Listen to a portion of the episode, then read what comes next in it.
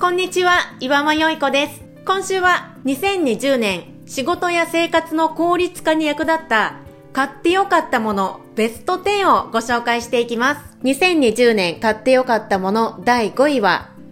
キュリオロック。こちらは家の鍵をオートロックにできるっていうものです。賃貸でも大丈夫です。で、うちも賃貸なんですけど、家の玄関のドアの鍵あそこに家の内側から既存の鍵の部分にパカッとはめてくっつけて、スマホと接続して設定することで、鍵を自動的に閉めたり開けたりすることができるようになります。まずは、ハンズフリー解除。スマホをポケットとかカバンの中に入れた状態で、外出先から自分家のドアに近づくと、自動的に鍵が開いてくれるんですよ。スマホを取り出す必要はなく、荷物をたくさん持っていたとしても、ハンズフリーで鍵が開いてくれます。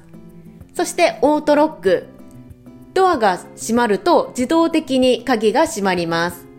先ほどのハンズフリー解除はもう見るからに便利なんですけど、このオートロックもね、使ってみるとめちゃめちゃ快適ですね。普通だったら出かけるときにまずドアを開けて、外に出て、で、ドアをスーッと閉めて、で、鍵を取り出して、鍵を閉めて、出かけていくじゃないですか。